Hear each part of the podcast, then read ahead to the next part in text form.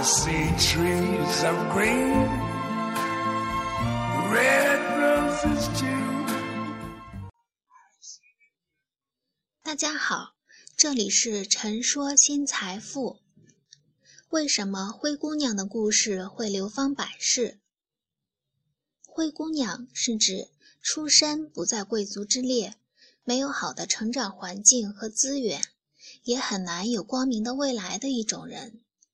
可是灰姑娘出现的地方总给人一些希望，就是在某些条件下，幸运会按计划到来。这个世界和童话没有什么差异，灰姑娘永远有很多很多。与灰姑娘相对应的是什么呢？肯定还是姑娘，是另一种姑娘，叫白雪公主。白雪公主数量是极少的。或者仅有一个。在童话的世界里，有人问魔镜：“世界上最漂亮的女人是谁？”的时候，魔镜就会很正直地说：“是白雪公主。”这个白雪公主自小也没有一个完整的家庭，她的母亲是后母，而魔镜也不会保护她。之后，白雪公主就会遭遇到陷害。人们似乎非常喜欢在童话故事里看到别人不完整的人生，这才好用于解释世界上根本就没有那么好的事儿。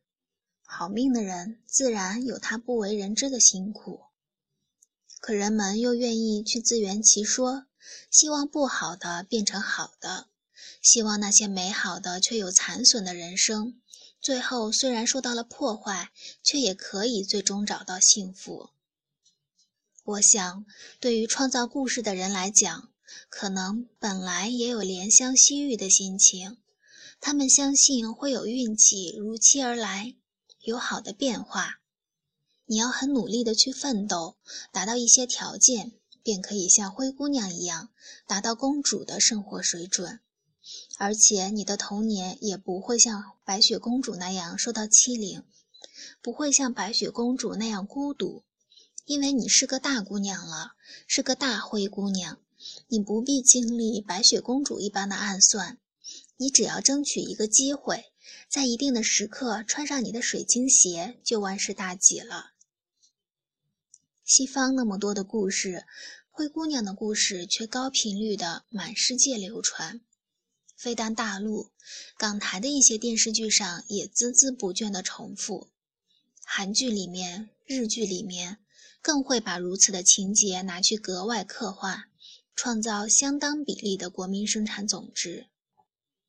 我们都很清楚这里的规律：一个出身不高的姑娘，凭着个性、努力，更多的是凭着灰姑娘所向无敌的运气，最终当上了公主。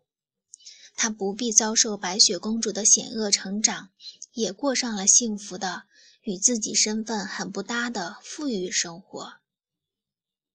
我的理解是，这里面有强大的投机的心理基础，有满世界人的支持，以及人们对运气的极度渴望。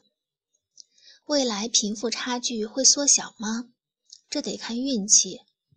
贫富差距永远都会存在，至于是否缩小。中产阶级比例占全民人口的多少根本没有意义，因为稍微漂亮一些的姑娘总认为自己不够漂亮，认为自己还可以更漂亮；稍微有钱的人总认为自己还不够有钱，还可以更有钱。这些人都希望运气降临，希望自己身上某些灰姑娘的特质在某一时刻得到改变。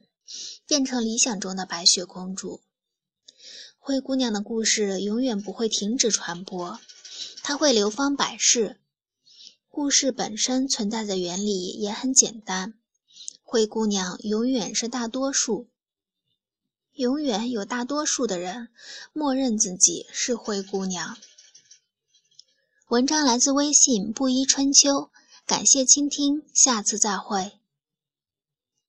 Colors of the rainbow, so pretty in the sky, are also on the faces of people going by.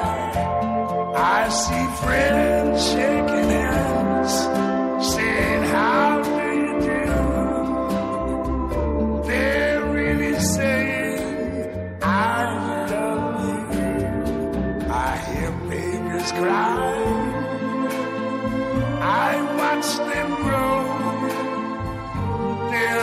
Much more than I ever knew. And I think to myself, what a wonderful world. Yes, I think to myself, what a wonderful